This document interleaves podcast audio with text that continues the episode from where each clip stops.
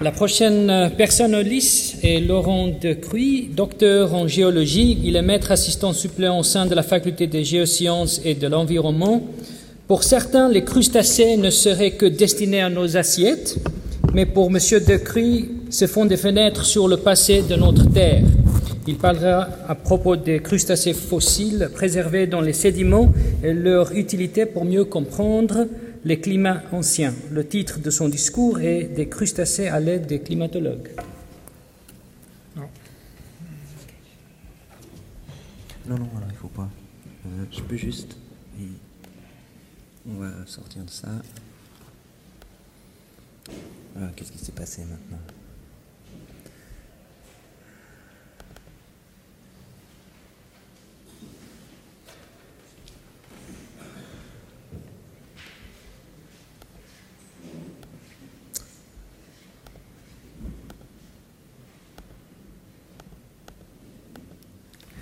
Voilà, bon, ça c'est la dernière. Je suis désolé, tout fonctionnait bien avant. Voilà. Enfin, on a le titre. Donc, euh, bonjour à tous.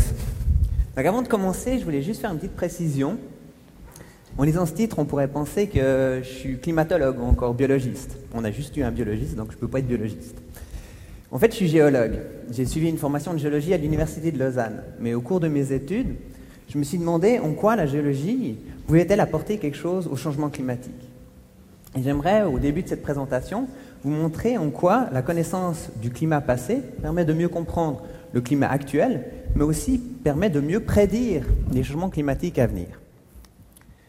Donc, euh, on a remarqué depuis euh, environ 100 ans une augmentation de la température. Ici, vous voyez avec cette courbe noire l'augmentation de la température pour l'Europe. Et euh, souvent dans les journaux aussi, on a des projections pour le futur. Donc par exemple ici, vous avez une projection pour le futur qui va jusqu'à 2050 avec une augmentation qui pourrait aller jusqu'à 3 degrés plus que la norme qu'on a entre 1961 et 1990. Mais ce qu'on a rarement en fait, c'est l'explication de comment est-ce qu'on peut prédire les températures dans le futur. Donc en fait, les climatologues, pour faire ça, ils utilisent une équation. Une énorme équation qui est très complexe, que moi je ne comprends certainement pas. Mais il y a différents paramètres qu'ils mettent dans cette équation. Ces, paramètres, ça peut par exemple être euh, l'activité solaire ou encore la concentration en gaz à effet de serre de notre atmosphère. Et en utilisant cette équation, à la fin, ils arrivent à une température. C'est une température, si on veut bien, qui est théorique. Maintenant, comment savoir si cette température est correcte? Ben, Le mieux, c'est encore de la confronter à la réalité. Et c'est ce qui est fait en fait sur ce diagramme. Donc, en rose, là-dessous, vous avez des données théoriques qui ont été créées par des modèles climatiques. Et on voit en fait que la tendance générale est assez bien reproduite par les modèles théoriques. Donc si sur 100 ans on arrive à reproduire des valeurs correctes avec ces modèles, on peut envisager de l'utiliser pour faire des projections dans le futur. Alors ça c'est assez chouette, ça marche assez bien. Maintenant on a une, variation de température qui est assez faible pendant ces derniers 50 ans, 100 ans, et puis surtout on a ça sur une période de temps qui est très très courte. Et c'est en fait là où le géologue, le paléoclimatologue, va pouvoir apporter quelque chose à cette problématique générale. Donc sur ce diagramme, vous avez une reconstruction paléoclimatique pour les 1000 dernières années. Vous avez ici en dessous l'échelle du temps. Et on voit qu'au début du millénaire, on avait des températures relativement élevées. Ensuite, on est rentré dans une phase beaucoup plus froide qui s'appelle le petit âge glaciaire. Ensuite, au 19e et 20e siècle, on a eu une augmentation de la température. Alors ça, c'est l'input, si on veut bien, du géologue, du paléoclimatologue. Et en fait, qu'est-ce que peut faire le, climatologue cette fois dessus?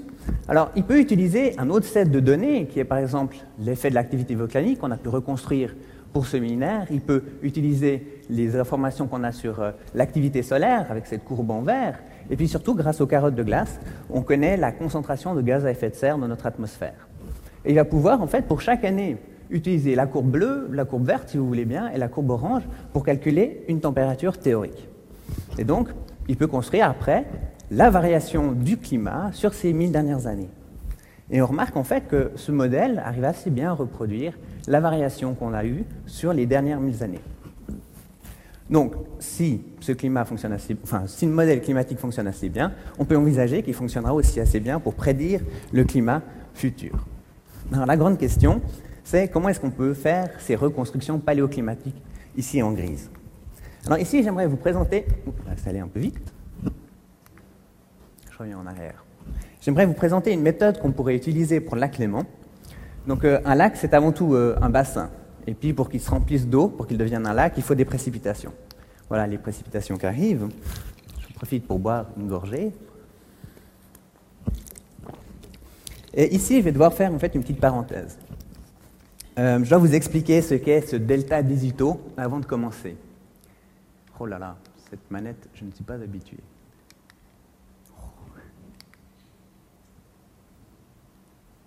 Excusez-moi.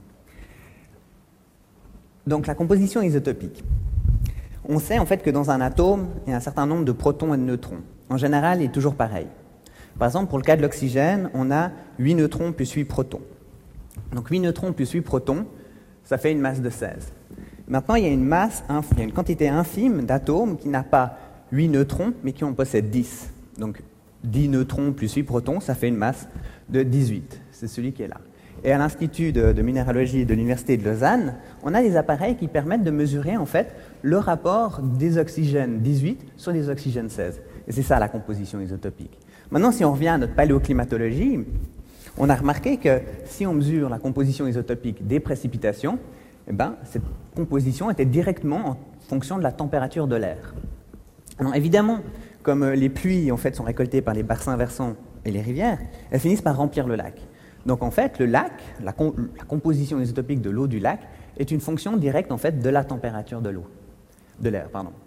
Et donc, si on arrive à reconstruire la composition isotopique du lac à un certain moment, on va pouvoir retrouver la température de l'air au même moment. Maintenant, bien sûr, un lac, ça se remplit, ça se vide, ça se remplit, ça se vide. En fait, ça se fait de manière continue, bien sûr, mais on n'aura jamais en fait l'eau du lac d'il y a 300 ans si on va maintenant se plonger dans le lac Léman.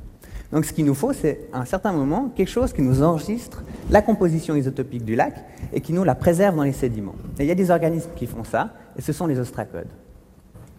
Et pourquoi en fait ça fonctionne? C'est parce que ces ostracodes, ces organismes, vont créer une coquille qui est en calcaire, et ils utilisent directement l'eau du lac pour faire cette coquille. Donc comme ils utilisent l'eau du lac, finalement, ils vont enregistrer l'eau du lac et préserver cette signature du climat. Donc, si on veut bien, la composition isotopique des ostracodes est une fonction du climat.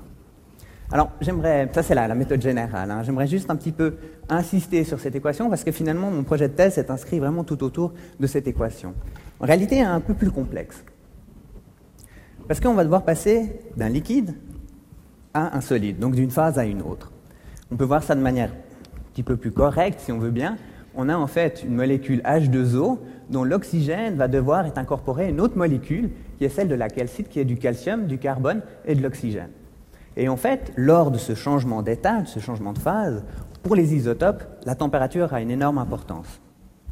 Donc finalement, mon équation, qui était écrite avant de manière assez simple, elle devrait s'écrire plutôt de cette manière-là, c'est-à-dire que la composition des, des ostracodes est une fonction de la composition isotopique du lac, mais aussi de la température de l'eau du lac. Et puis finalement, dans ce F qui est là, il y a beaucoup de choses. Mais il y a, bon, premièrement, tous les processus chimiques pour passer d'une phase à l'autre avec la thermodynamique qui est associée. Mais aussi, comme on, s'intéresse sur des organismes, on va devoir prendre en compte l'écologie de ces organismes. Et puis, on va devoir aussi prendre en compte que l'organisme va devoir lui-même prendre les éléments dans l'eau dont il a besoin pour faire sa coquille, finalement. Et en fait, le but de ma thèse a été de bien comprendre cette équation et de la définir de manière stricte. Donc peut-être maintenant c'est temps de montrer ce qu'est un ostracode. Donc, les ostracodes sont des crustacés, on retombe sur le titre enfin, et euh, ils sont relativement petits, entre 0,1 à 1 mm de longueur, donc on peut les voir seulement sous microscope. Et puis, ce qui est très important pour nous géologues, c'est qu'ils sont entourés d'une coquille qui est en calcaire. Donc une fois qu'ils auront perdu cette coquille, cette coquille va tomber sur le sol, enfin sur le fond du lac si on veut bien, elle va être incorporée aux sédiments, et on va pouvoir trouver des coquilles qui datent de plusieurs centaines d'années, de plusieurs milliers d'années, voire des millions d'années. Donc, pour ma thèse, ce qu'on a fait, c'est qu'on a décidé de prendre plusieurs points d'échantillonnage dans le lac Léman. Ici, vous avez l'exemple de 13 mètres de profondeur qui est en face de Versoix. Et on s'est déplacé en fait sur ce site tous les mois pendant une année pour échantillonner de l'eau et des ostracodes vivants. Alors pour ce faire, on a utilisé bien sûr un bateau et un carottier. Un carottier, c'est assez simple, c'est un tube de plexiglas. On le descend à l'aide d'un treuil, on l'enfonce dans le sédiment et puis on le remonte à bord. En gros, ça donne ça. Une fois que c'est remonté à bord, on voit que c'est de l'eau qui était au-dessus du sédiment et puis le sédiment ici. Donc on va pouvoir prendre plein de mesures dans l'eau qui est là, on va pouvoir prendre plein de mesures qui est dans les sédiments qui sont là, et puis finalement on va pouvoir prendre des échantillons d'eau, et surtout on va pouvoir récupérer le sédiment, et puis dans ce sédiment vont se trouver nos ostracodes vivants. Alors au niveau des résultats, qu'est-ce qu'on a? Alors on a mesuré pendant toute l'année la température de l'eau, alors là vous avez la température à 13 mètres de profondeur, donc il fait chaud en été, froid en hiver, bon, c'est pas une nouvelle. Hein. Euh, on a mesuré la composition isotopique de l'eau, donc elle est vraiment très très stable. Donc la clémence, c'est plutôt quelque chose qui nous facilite la tâche. Et puis on a trouvé plein d'espèces de stracodes. Euh, ici, vous avez des photos de Condona neglecta adultes. Vous avez les, coquilles femelles ici sur la gauche et les coquilles mâles sur la droite. On a pu étudier l'écologie de ces espèces. ici, vous avez l'évolution en fait au cours du temps des, euh, des juvéniles jusqu'à l'âge adulte. Donc on voit que les juvéniles apparaissent au printemps, se développent gentiment en adultes et atteignent leur maturité pendant l'hiver. Et puis finalement, pour chaque ostracode vivant qu'on a récupéré, on a dû les sacrifier, voilà. Et puis, on a pu mesurer comme ça la composition isotopique de leur coquille. Donc ici, vous avez en fait la composition isotopique pour qu'on donne un neglectate à 13 mètres de profondeur et seulement les coquilles adultes. Donc si vous voulez bien, maintenant on a deux sets de données. Sur la gauche, on a en fait les données, les, informations, si on veut bien, sur l'environnement dans lequel l'ostracode a vécu. Puis sur la droite, on a toutes les informations sur l'ostracode et sa géochimie, sa composition isotopique. Donc l'idée maintenant, c'est de tout rassembler ensemble et d'écrire une relation qui permet de définir un paramètre par rapport aux autres. Alors si on prend un exemple, on pourrait prendre cet ostracode-là qui est né, enfin qui a fait sa coquille en décembre. On connaît à peu près quand il a fait sa coquille grâce à son cycle de vie. Donc on peut calculer la température qu'il faisait en décembre, ok, c'est à peu près 9 degrés, et puis on connaît la composition isotopique, on peut écrire une équation qui relie tous les paramètres. Bon, là je, fais juste une simplification. On va juste mettre en fait cette coquille-là qui est à peu près à moins 8,5 pour la composition isotopique. On avait vu qu'elle avait dû être créée à 9 degrés, donc on la met là sur un diagramme. On fait la même chose pour tous les autres points, puis on se retrouve avec une corrélation linéaire. Une fois qu'on a une corrélation linéaire, évidemment, on cherche à trouver l'équation qui relie ces deux paramètres. Et puis ça a l'air bête, mais finalement, cette équation, c'est très important. Parce que si on connaît un des paramètres, on peut trouver l'autre. Par exemple, si je connais la composition isotopique des ostracodes, je vais pouvoir retrouver la température à laquelle il a vécu. Connaissant la température à laquelle il a vécu, je vais pouvoir en fait retrouver la composition isotopique de l'eau du lac à laquelle en fait il s'est formé. Et ainsi, je peux faire des reconstructions paléoclimatiques. Bien sûr, là, on est dans le présent, hein, c'est toujours des ostracodes vivants. Alors on a vu là l'exemple pour euh, Condona neglecta, à 13 mètres de profondeur, pour les adultes, puis on a vu la composition isotopique de l'oxygène. On peut aussi mesurer la composition isotopique du carbone dans ces coquilles, on peut mesurer la quantité de magnésium, on peut mesurer aussi la quantité de strontium. Chacune de ces mesures en fait, nous donne des informations différentes sur l'environnement. Comme on avait aussi des juvéniles, on a pu regarder comment ça se passait au cours du développement, comment tout ça fonctionnait entre les juvéniles et les plus âgés. Et puis, pour avoir une vue plus globale, on a répété cette euh, expérience, on veut bien, à plusieurs profondeurs. Maintenant, comme chaque espèce a une biologie différente, on a répété en fait toute cette démarche pour toutes les espèces qu'on a trouvées. Donc à la fin, qu'est-ce qu'on a? En fait, on a une énorme base de données où on a pu euh, remettre les relations entre la géochimie des coquilles avec tous les paramètres dans lesquels il a vécu. Donc les paramètres environnementaux, le climat et l'écologie. Et ceci pour 14 espèces dans 5 sites différents de 2 à 70 mètres de profondeur. Maintenant, bien, à quoi ça sert de savoir euh, ce qui existe déjà, puisque là, on n'a que des informations sur le présent? Ben, On connaît en fait comment le présent fonctionne, donc maintenant, on peut aller dans le passé, avec toute notre connaissance qu'on a. Donc ça, c'est le, projet de postdoc qui a commencé l'année dernière, donc je fais à l'université. Et euh, on a pris une carotte au large de Lausanne, à 300 mètres de profondeur. Cette carotte fait 8 mètres de long. Ici, vous voyez en fait une photo de la partie supérieure. Et si maintenant on s'amuse à regarder en fait les ostracodes dans les derniers sédiments qui sont déposés au fond du lac, on aura les informations sur la, période qu'on est en train de vivre. Maintenant, par contre, si on descend un peu plus profond dans le sédiment et puis qu'on prend des ostracodes ici, par exemple, qu'on analyse leur composition isotopique, on va pouvoir avoir des informations sur l'environnement, le climat, dans les années 1900. Et puis si on va un petit peu plus loin, on va pouvoir en fait revenir des millénaires et des millénaires et faire une reconstruction paléoclimatique depuis le retrait du glacier du Rhône jusqu'à nos temps. avec cela, je conclue et je vous remercie pour votre attention.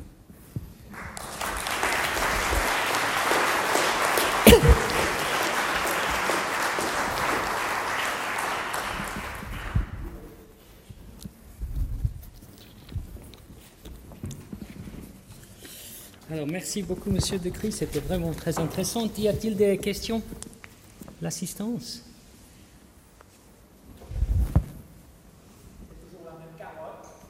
Ouais, c'est long, hein Ça fait 800 échantillons.